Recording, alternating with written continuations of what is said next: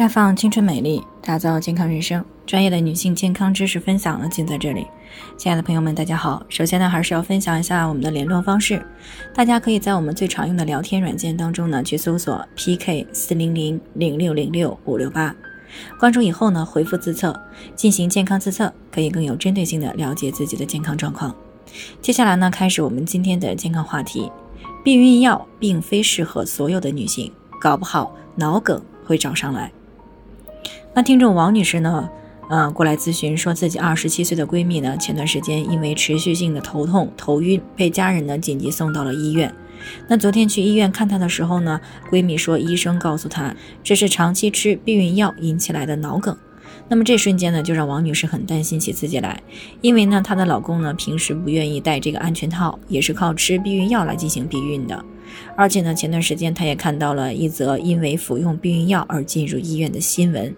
所以呢，王女士听到我们的节目呢，以后呢就想要过来了解一下自己会不会也会出现像闺蜜这样的情况。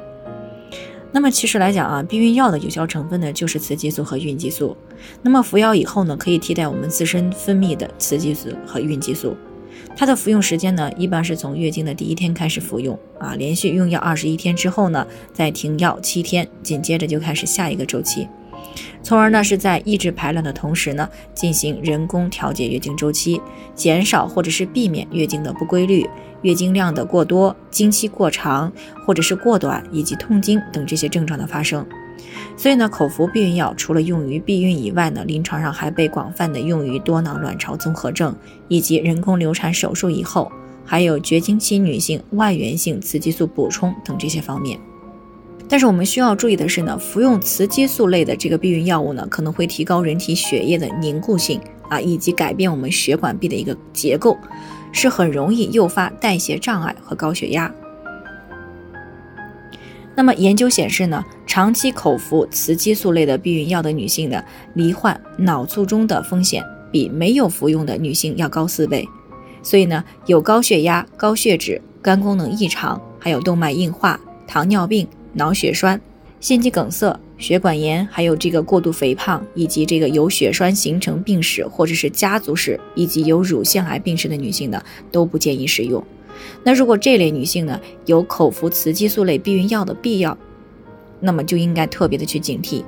一旦发现了轻微的胸痛或者是头痛这些不适呢，最好去抽血检查一下凝血功能，看一看血液高凝的程度。那么哪怕是正常人群呢，如果长期的服用避孕药，也最好是每三到六个月检查一下凝血功能。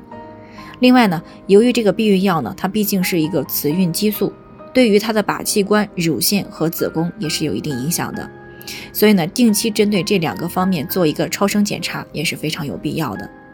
那总而言之呢，避孕药虽然在绝大女性身上不会产生特别大的副作用，但是也并不是每个女性都能够随意使用的。